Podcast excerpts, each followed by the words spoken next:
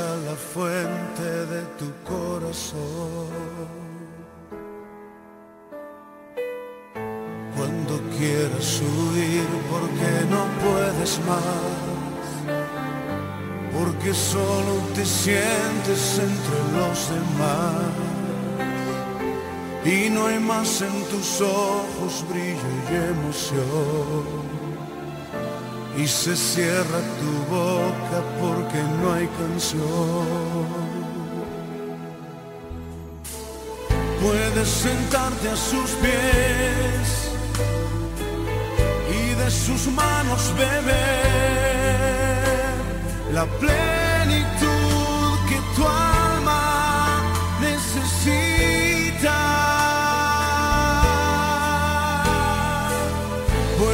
sentarte a sus pies y cada día tener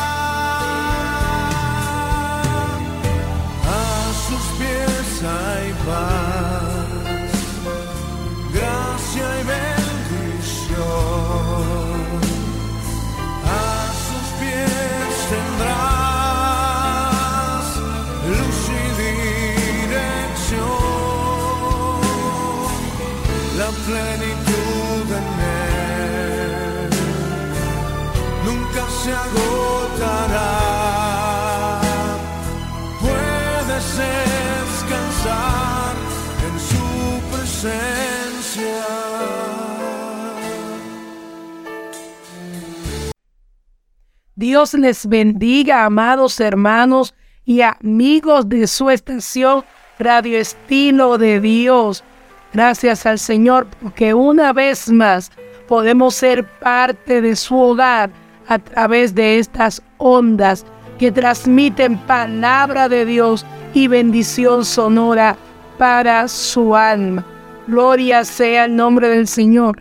De este lado, su hermana Juana Carti de en un programa más de Al estilo de Dios, acompañada de mi esposo Cristian Ya. Gracias Juana, gracias hermanos y amigos por estar con nosotros. Esta es su emisora Radio Estilo de Dios y hoy complacidos una vez más para compartir con ustedes este programa como siempre. Así que vamos a orar y poner este programa en las manos del Señor. Oramos, oramos, Padre nuestro, que estás en los cielos, te alabamos, te bendecimos, te damos toda la gloria y la honra. Gracias por ser nuestro Dios y Padre, nuestro gran Señor. Gracias por esta oportunidad maravillosa que nos brindas una vez más de poder hablar tu palabra. Gracias por cada hermano y amigo que escucha. Gracias por las almas que serán salvadas. Gracias por los que traes arrepentimiento. Gracias por los que restauras, por los que son indemnizados. Gracias Señor. Te adoramos y te bendecimos porque sabemos que vas a hacer cosas grandes y maravillosas a través de tu palabra. En el nombre de Jesús. Amén. Gloria sea el nombre de Dios. Este programa ya está en las manos del Señor y confiamos que todo será de bendición y edificación para todos ustedes, incluyendo a nosotros también, que seremos bendecidos por compartir estas palabras en este día. Amén, amén. Pero Cristian, siempre hay que aprovechar y dar esos saluditos, esos saluditos a todos esos hermanos que nos sintonizan. Y recuerde que le amamos muchísimo y estamos agradecidos de Dios por su sintonía. Ahora no se limite, comparte el link, transmita a otros esta palabra. Hoy de hecho tenemos un tema, bueno, Cristian, estamos, no estamos con unos temas muy cómodos últimamente. Recuerde que estamos en la serie eh, No Acto para Cristianos y el Espíritu Santo ha traído unas cositas ahí media, media escabrosas y hoy no será la excepción. Así que comparte el link, comparte, comparta www.estilodedios.com, transmita a través de de su estado de WhatsApp. Dígale a alguien que debe oír esta palabra en este día, porque creemos que como dice la palabra, muchos ofendemos muchas veces. Así que este día eh, la palabra de Dios corre, corre, corre, corre, corre. Pero usted va a ser el canal, el caudal, por la palabra del Señor va a correr a través de sus diferentes dispositivos. Así es, y quiero saludar de manera especial en esta ocasión a nuestra queridísima hermana Rosemary Reed, que Radio Estilo de Dios le ha encargado ser embajadora de esta emisora porque ella está de visita en las islas del Caribe, específicamente en San Martín. Queremos saludarla a ella, ella, allá y a todos los oyentes que se unirán a través de ella porque ella ha sido designada embajadora de Radio Estilo de Dios.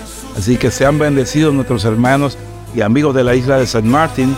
También estamos viendo audiencia de amigos o hermanos de San Bartolomé, que es San Bartolomé, ahí en el, en el Caribe también. En otras islas del Caribe nos escuchan. Y no quiero dejar de saludar a un oyente en Argentina que está permanentemente en sintonía nuestra Así que sean bendecidos los argentinos, los del Río de la Plata. Que Dios bendiga grandemente a sus vidas. Amén, amén, amén. Bueno, Cristian, yo creo que hay que eh, hacer rapiditamente, rapidito el corte. Vamos a tener una pequeña pausa. Eh, mientras suena esta alabanza que va a bendecir su vida, usted aprovecha para compartir el link, compartir el link y, ponerse en condiciones de escuchar lo que Dios tiene para su vida en este día. Compártalo con amigos, compártalo con hermanos, pero no se lo olvide compartir. Volvemos en un ratito.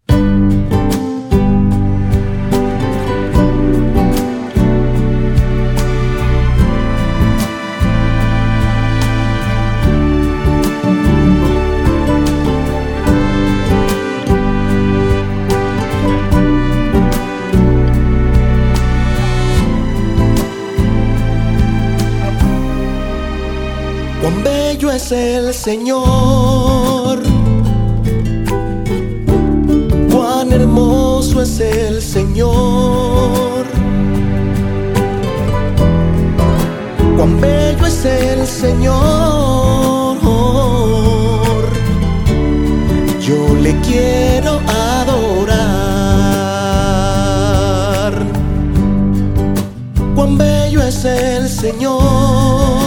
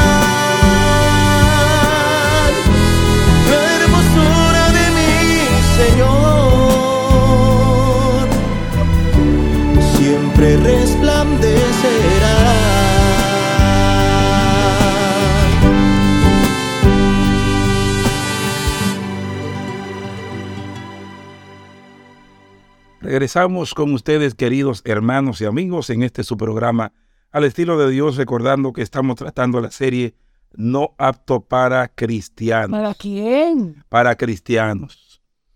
No apto para cristianos. Y este sí yo creo que es cierto, ciertísimo que no es apto para cristianos. Bueno, este tema está que pica, que arde. Los cristianos y el fraude. O las acciones fraudulentas. Es decir, aquellas cosas que el cristiano, el cristiano o los cristianos no pueden hacer dentro de un área como que no se parece mucho a nosotros, pero que lamentablemente está ocurriendo. Y que, y que lo grande es que quizás a partir del día de hoy usted se dé cuenta que estaba haciendo fraude y no se había dado cuenta. Usted creía que eso era algo normal porque lo hace todo el mundo. Sin embargo, hoy a la luz de la palabra de Dios, vamos a ver en qué áreas de nuestras vidas podemos ser fraudulentos.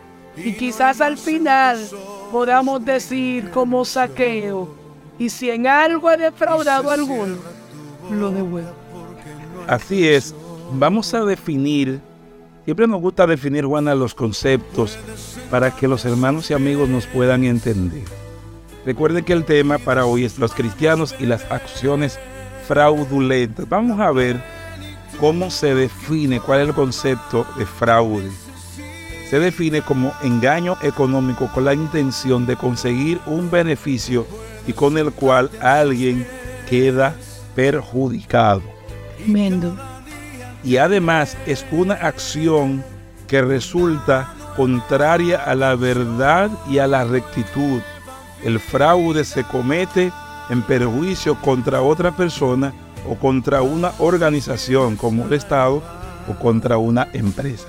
De manera que ese es el concepto de fraude. Y ese concepto, Cristian, me llama mucho, mucho, mucho la atención por unas palabras específicas. Habla intención de conseguir beneficio y perjudicar a alguien.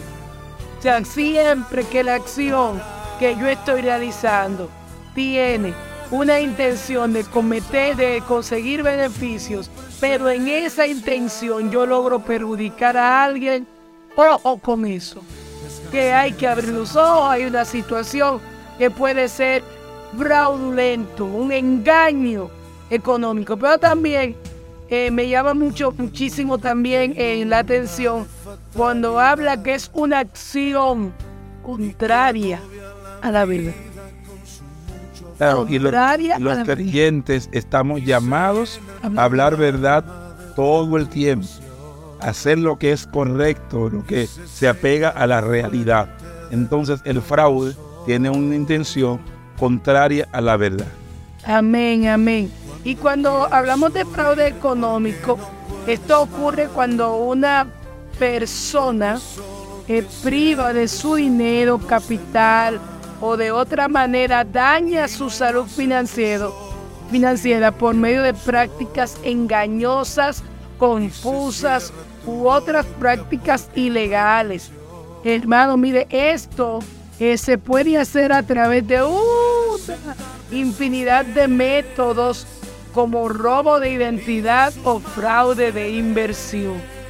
Así es, también existe el fraude académico. Ay, no, no, no toque a los estudiantes. Bueno, hay hermanos que estudian, que están en la universidad, que están en los liceos de prepara, de adultos, y los jóvenes están precisamente en la jornada extendida y otros sis- sistemas y subsistemas de educación. Entonces hay que definirle esto. El fraude académico es un conjunto de comportamientos inapropiados o no permitidos en que incurre un estudiante en relación con trabajos, exámenes, pruebas que se le asignan o requisitos que debe cumplir en ámbitos académicos. Bueno, bueno, Cristian. Yo creo que después de esto hay gente que te va a apedrear. Va a apedrear, va a apedrear, porque tú estás hablando de fraude económico. Vamos a ver cómo el Espíritu Santo nos ayuda a desenvolver esto. O sea, quizá cuando usted pensaba en fraude, pensaba solamente en el tema económico, pero aquí te está hablando de un fraude Académico. académico en el cual hay engaño, hay mentira, hay falsedad. Bendito sea el nombre de Dios con la única intención de no cumplir con lo que debe y no pasársela, volarse, cruzarse. Bendito sea el nombre de Dios, hacerse pasar. Dios tenga misericordia de nosotros. Ahora, ¿por qué el cristiano no puede hacer fraude? Bueno, ya dijimos que el fraude es algo que, que no está pegado a la verdad. Y Dios establece en el Salmo 101, versículo 7, lo siguiente. No habitará dentro de mi casa el que hace fraude. El que, el que habla mentiras no se afirmará delante de mis ojos. Y creo que hay que repetirlo. Salmo 101, 7. No habitará dentro de mi casa el que hace fraude. El que habla mentiras no se afirmará delante de mis ojos. Cristian, y, yo eh, escuchándote mencionar este texto, digo, wow, ¿cuántas personas no han podido habitar, permanecer en la casa de Dios?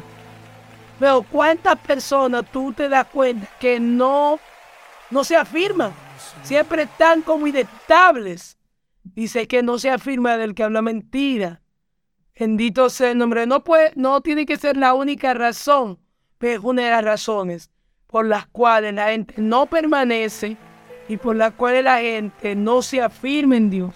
Este es un contraste entre lo que dice, con lo que dice el Salmo 91. Dice, el que habita al abrigo del Altísimo morará bajo la sombra del Omnipotente. Ahora, no puede habitar bajo la sombra del Omnipotente ni habitar bajo la sombra del, eh, bajo el abrigo del Altísimo aquel que hace fraude, aquel que hace actos contrarios a la verdad para beneficiarse y perjudicar a otros. Entonces, por eso el creyente no puede hacer fraude porque atenta contra la santidad propia de él que Dios le exige como hijo de Dios. Amén, amén.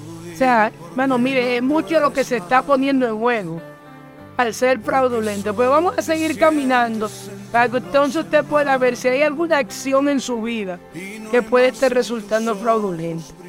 Dice que el fraude económico se relaciona mucho con los comerciantes e inversionistas. Bueno, Cristian, yo creo que aquí hay que sentarse tranquilo porque hay muchos cristianos ¿no verdad? Que son comerciantes y que son inversionistas. Y que en esta noche el Espíritu Santo le dice, tú tienes la obligación de hacer tu negocio sin fraude, sin dañar al prójimo, sin que la búsqueda de tus beneficios personales lacere al prójimo. Bendito sea el nombre de Dios. Y por eso él dice, le dijo a Israel en Levítico 19:11, no hurtaréis y no engañaréis ni mentiréis el uno al otro. Repite eso, Cristian. No hurtaréis y no engañaréis ni mentiréis el uno al otro. Hurtar es robar, engañar ya sabemos lo que es y mentir también.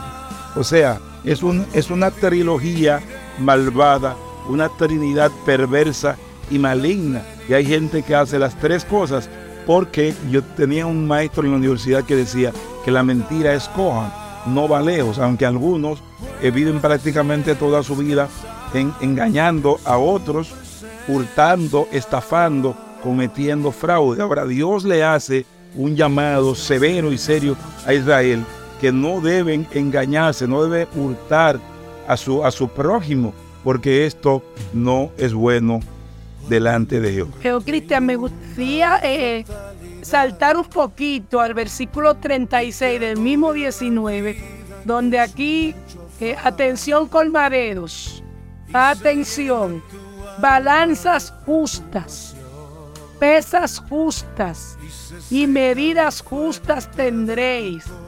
Yo, Jehová vuestro Dios, que os saqué de la tierra de Egipto. Ese peso no puede tener 15 onzas por una libra. Ese peso no puede estar desanivelado.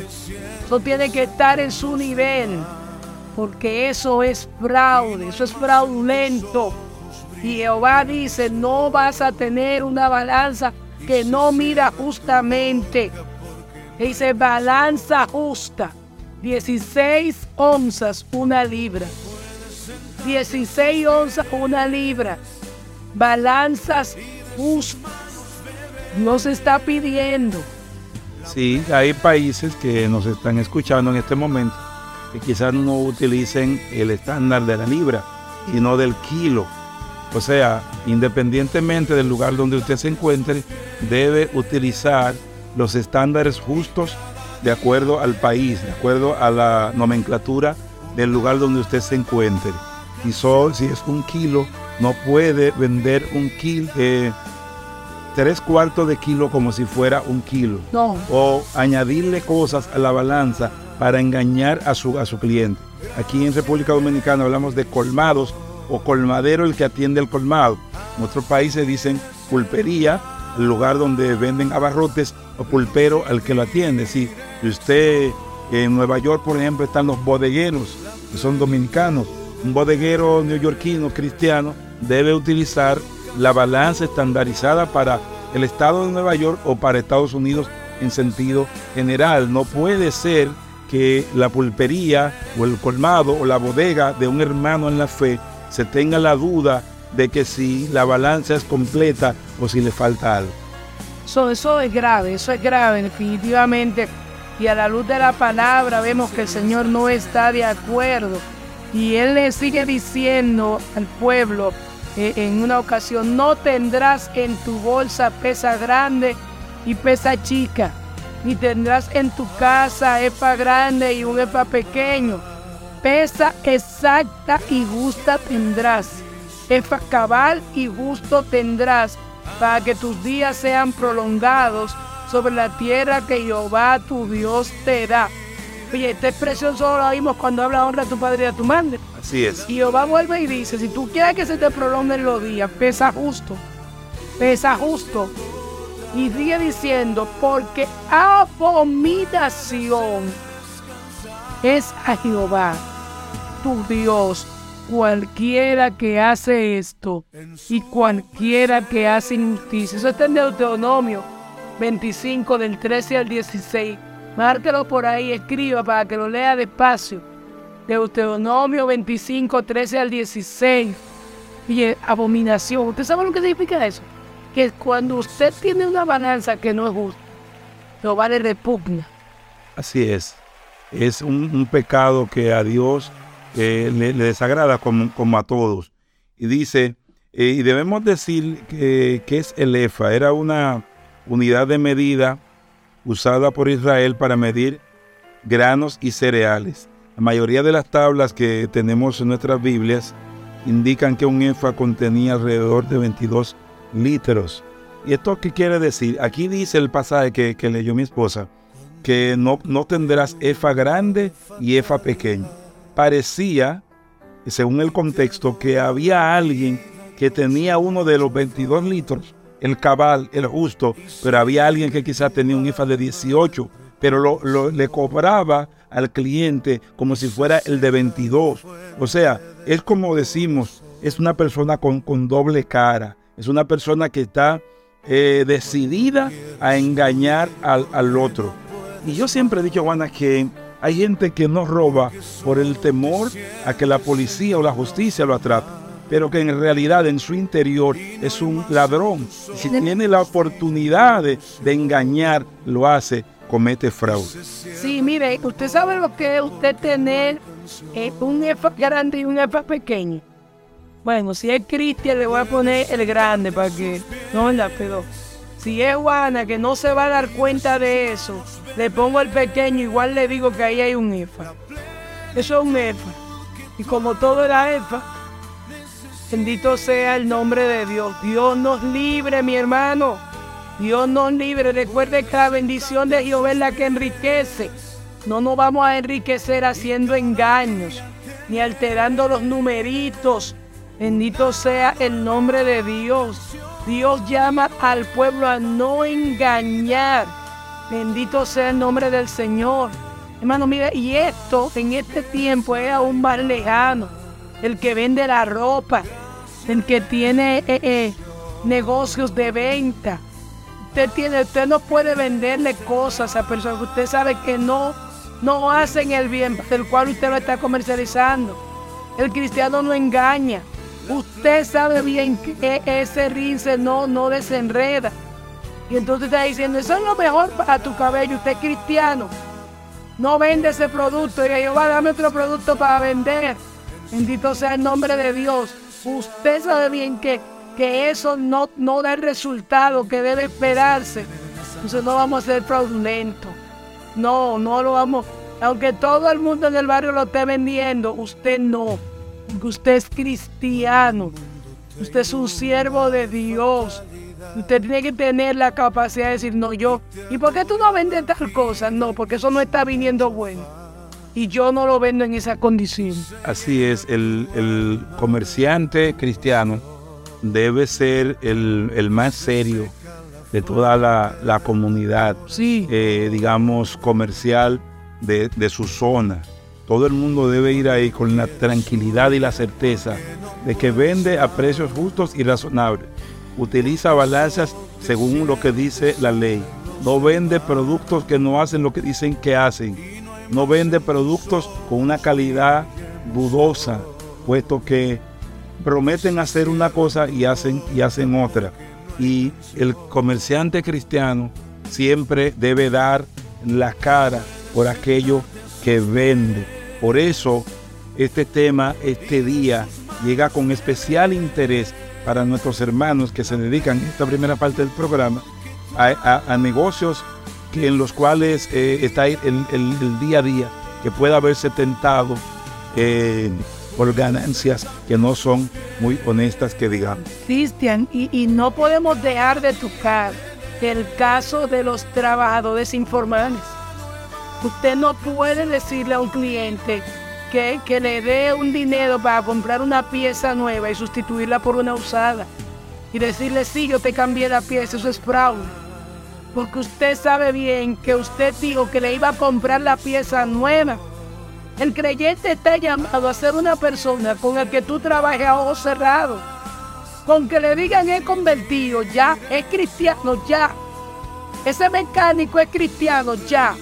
Esa, esa señora es cristiana, ya. Eso debe ser una referencia única.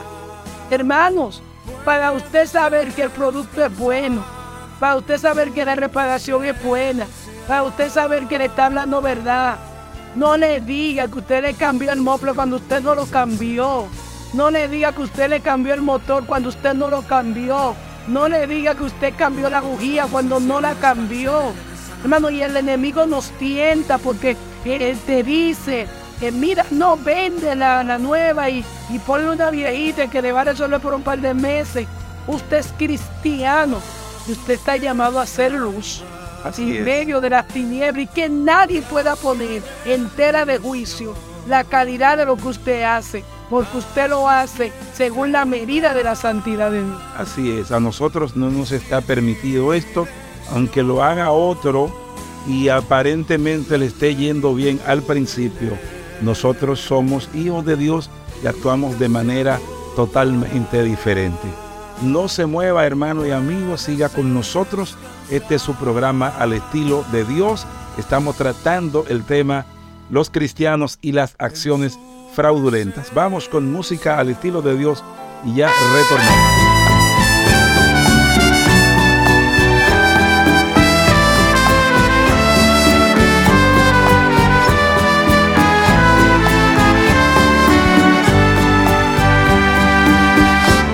Qué lindo es mi Cristo, cuán grande es su amor. Yo andaba perdido,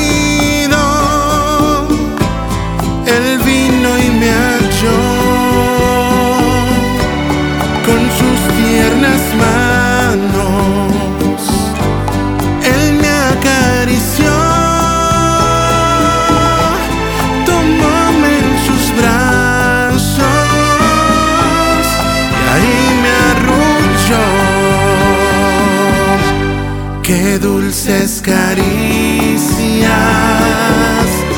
las del Salvador,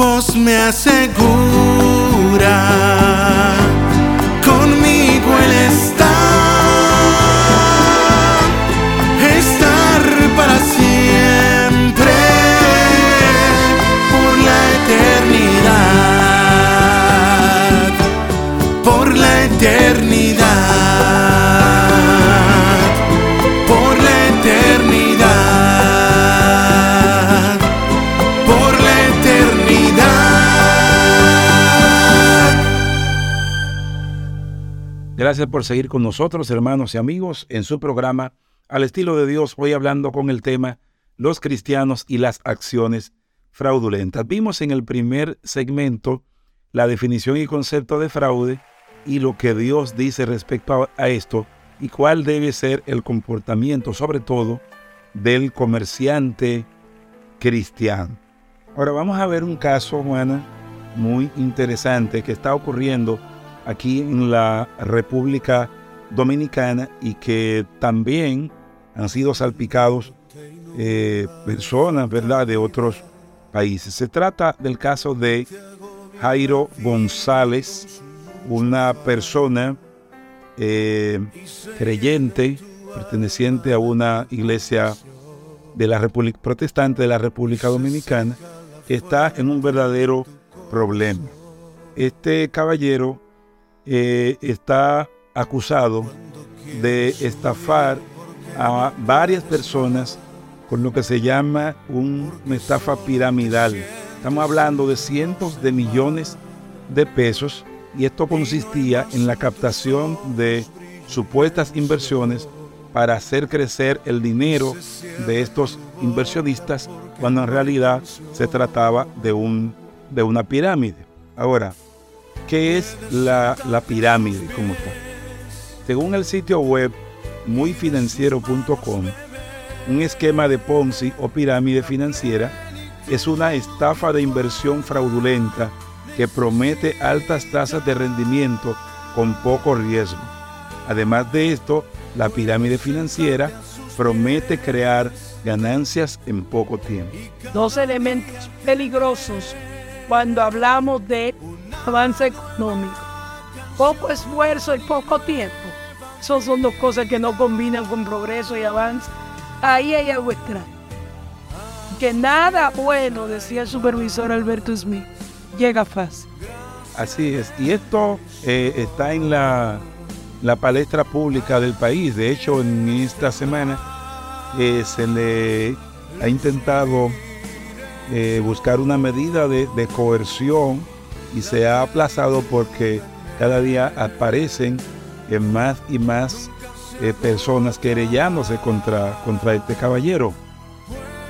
Personas que, que han sido, digamos, estafadas, víctimas, han sido artistas cristianos eh, muy famosos, los cuales no vamos a mencionar su nombre por aquí, pero que si usted hace una pequeña búsqueda en internet, va a encontrar muchos de lo que usted no se imagina que fueron con confianza donde este hermano a invertir y se encuentran ahora que esto es una estafa. Ahora, ¿qué es realmente la estafa piramidal?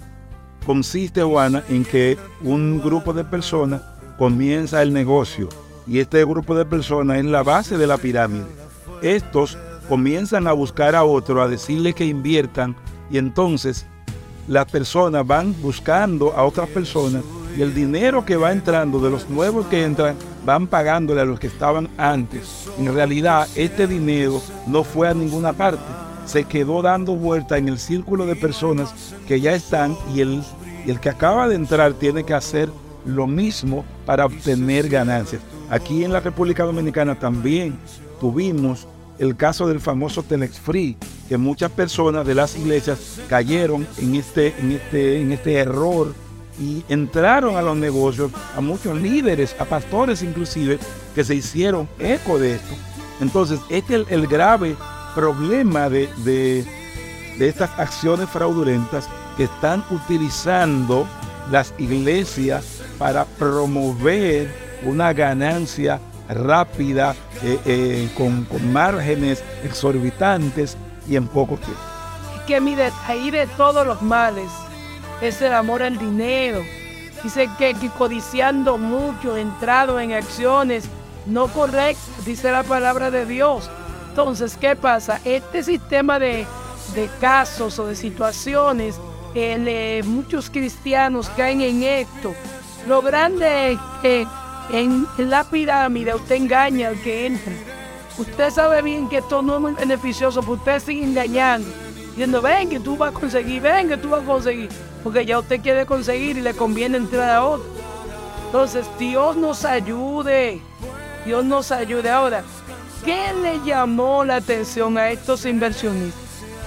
Bueno, una, una de las cosas que llamó la atención fue que ese caballero, Jairo González, decía que era cristiano, de una músico joven, eh, con mucha confianza la gente entró, dijo, bueno, si lo está diciendo un hermano en la fe, pues de seguro que es bueno.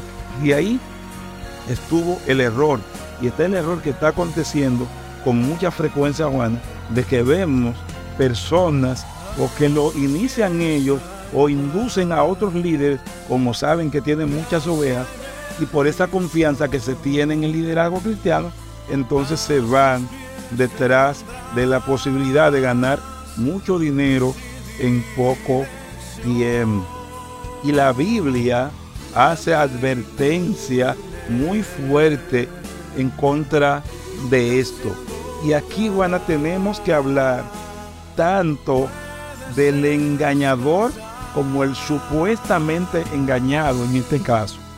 Porque recuerden, hermanos y amigos, el caso de, de Lot cuando se separó de su tío Abraham.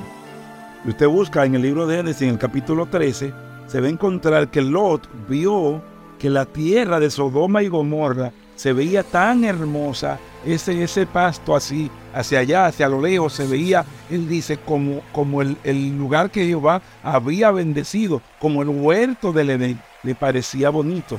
Pero ¿por qué le parecía bonito aquello? Porque en realidad él quería que se viera así. Era lo que había en su corazón. Entonces, estos hermanos que quieren que su dinero se multiplique rápido, alguien se encargó de armar un muñeco según lo que sabe que la gente está buscando. Sí, Amén. definitivamente un engaño bien orquestado, bien tramado. Pero quisiéramos irnos un ratito a la Biblia. Me gusta que usted tenga su Biblia, recuerde su Biblia. Dice, ay del que codicia ganancia deshonesta para su casa, para poner en alto su nido, para ser librado del poder del mal. Ay, ay, de los que dicen, bueno, yo voy a hacer este negocito, yo sé que esto no es muy legal, pero me voy a meter por ahí para poder, para poder eh, mejorar económicamente. Eso es querer poner en alto tu casa. Así no es. puede ser con ganancia deshonesta. Eso está en Habacuc 2.9. Pero el libro de Jeremías nos dice, ay del que edifica su casa sin justicia y sus aposentos altos sin derecho, que a su prójimo hace trabajar de balde y no le da salario. ¿Entendió eso? O le su salario. O sea, yo creo que este ajusta perfectamente a la situación de la que estamos hablando, porque estas personas que fueron a invertir en esa pirámide estaban esperando de vuelta no solo el capital, sino los réditos o los beneficios propios de una inversión que supuestamente se hacía fuera del país, pero realmente no era así. Entonces no recibían su salario, es decir, la ganancia que ellos esperaban obtener de ese negocio.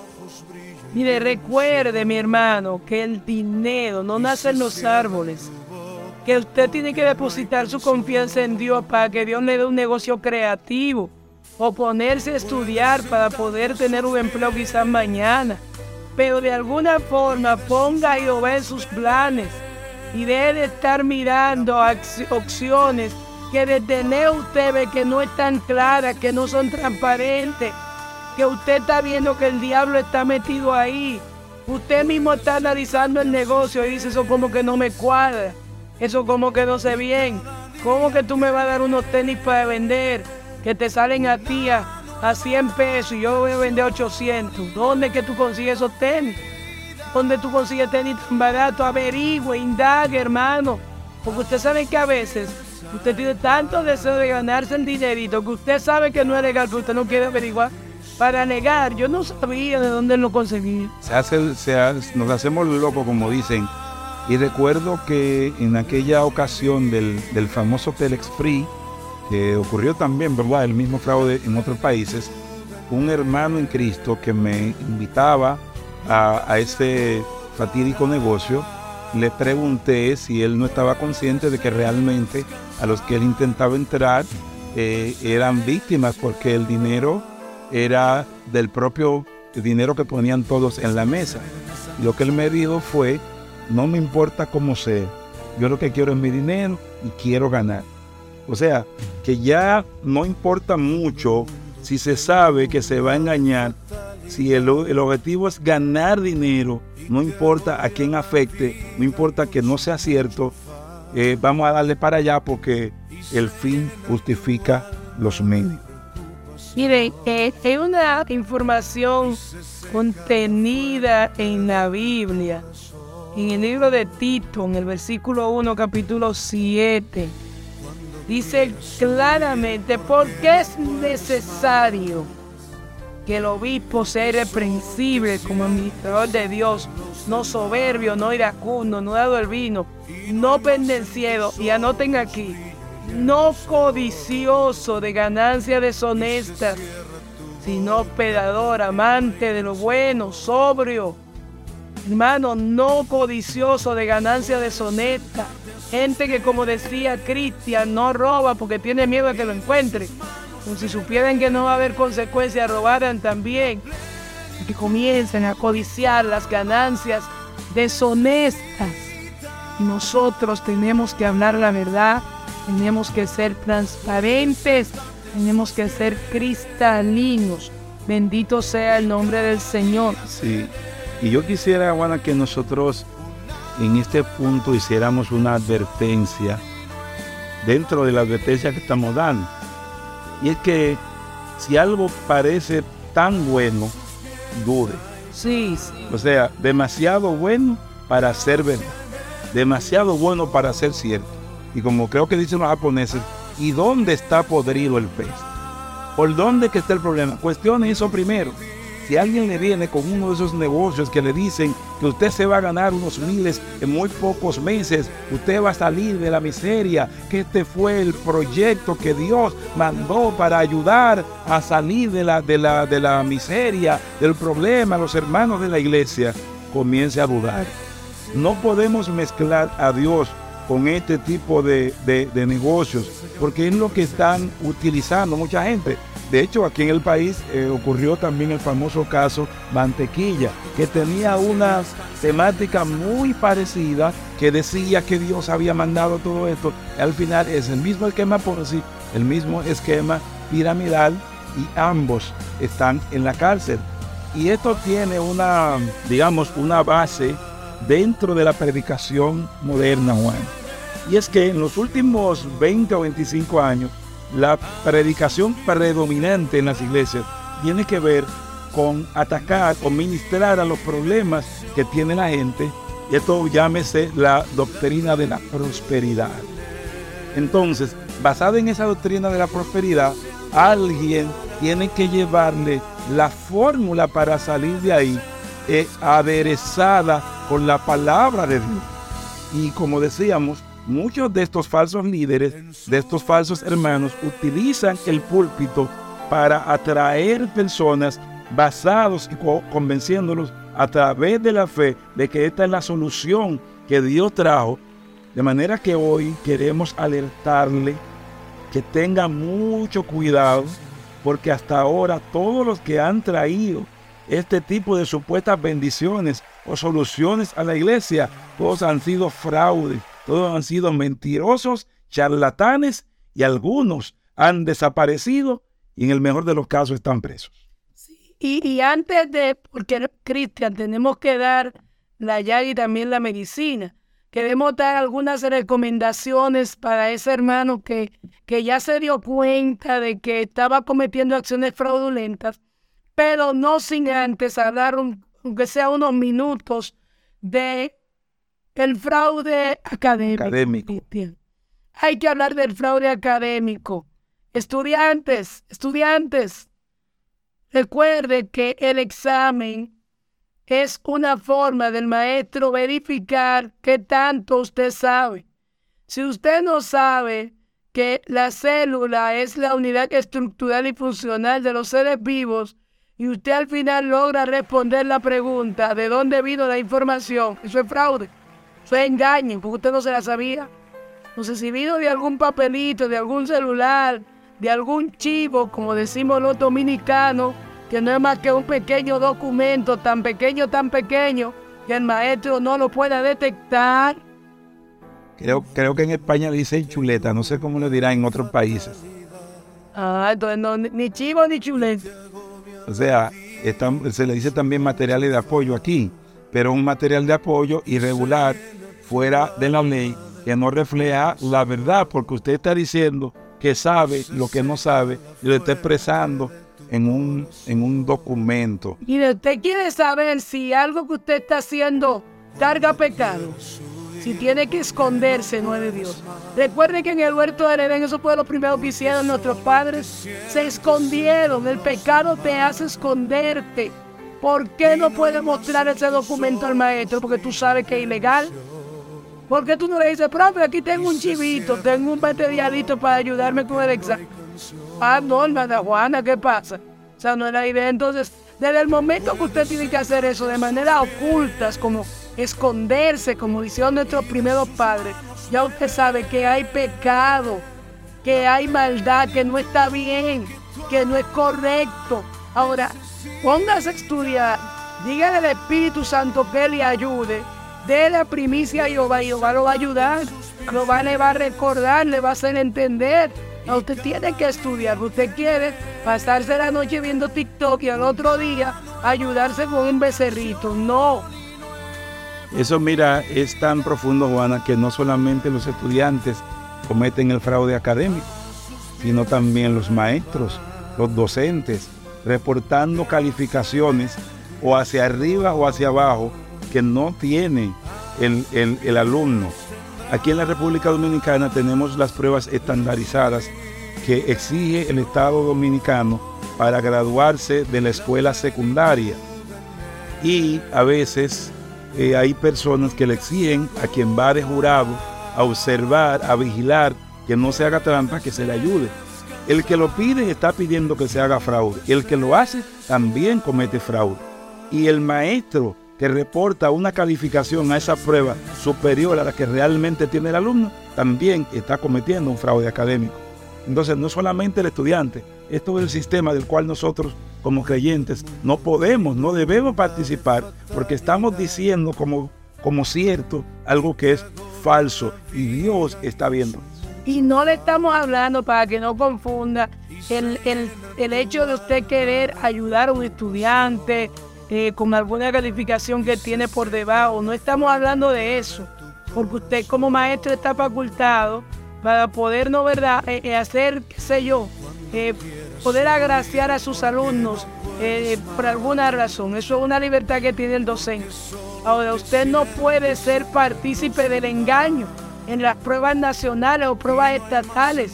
Comenzar a decirle a cada estudiante cuáles son las respuestas. Porque al final eso también es fraude. Bendito sea. Pre- pre- mejor a Dios. Los Señor, ayude que estos muchachos puedan pasar las pruebas y Dios les va a ayudar. Cristian, pero el tiempo se nos va. Algunas recomendaciones para los que ya han caído en fraude, pero quieren salir de esa situación. Levítico 6, 2 al 5 leemos, cuando una persona pecare e hiciere prevaricación contra Jehová y negare a su prójimo lo, lo encomendado o dejado en su mano, o bien robare o calumniare a su prójimo, o habiendo hallado lo perdido, después lo negare y jurare en falso en alguna de todas aquellas cosas en que suele pecar el hombre, entonces, habiendo pecado y ofendido, restituirá aquello que robó, o el daño de la calumnia, o el depósito que se le encomendó, o lo perdido que halló, o todo aquello sobre lo que hubiere jurado falsamente, lo restituirá por entero aquel a quien pertenece y añadirá a ello la quinta parte en el día de su expiación. O sea, tendrá que reponerlo con un 20% con aquello que, que se había quedado. Y tenemos, Juana, un caso en la Biblia que hay alguien que hizo esto, ¿verdad? Sí, el hermano Saqueo. El hermano Saqueo, Jesús fue a su casa. Y cuando él fue contratado por las palabras de Jesús, aunque la Biblia no dice cuáles palabras fueron, él se puso en pie. Nadie tuvo que mandar. Y él dice, mire, si en algo he defraudado a alguno, eso está en Lucas 19, si en algo he defraudado a alguno, lo devuelvo cuatro veces. Entonces, hay que devolverlo lo- el fraude. Defraudado, es decir, había cometido fraude. Al- alguien pudiera entender, eh, ¿verdad?, con su conveniencia de que defraudar en este caso es haberle faltado respeto. No, él dice claramente de qué se trata, de haberle robado. Entonces, Dios es claro con esto, no quiere que seamos tramposos, no quiere que participemos en fraude, ni tampoco participemos, Juana, en pecados ajenos. Hay gente que no comete el fraude directamente, pero cuando le preguntan, entonces dice que no es verdad lo que, lo que él no sabe o lo que él sabe que es falso. Entonces, como creyentes, estamos llamados, mis hermanos y amigos, a no participar de esta truanería, de estos pecados, porque son abominación a Dios. Amén, amén. Así que hay muchos otros tipos de fraude, pero dejamos esto ya para que el Espíritu Santo siga fortaleciendo su intelecto, su mente y su corazón. Señal inmediata, tengo que esconderme, no es justo, no es lo que toca. Hay un fraude detrás de eso. Abra los ojos y evite que el pecado llegue a su puerta, porque no habitará en la casa de Jehová el que de fraude. Hasta aquí su programa al estilo de Dios.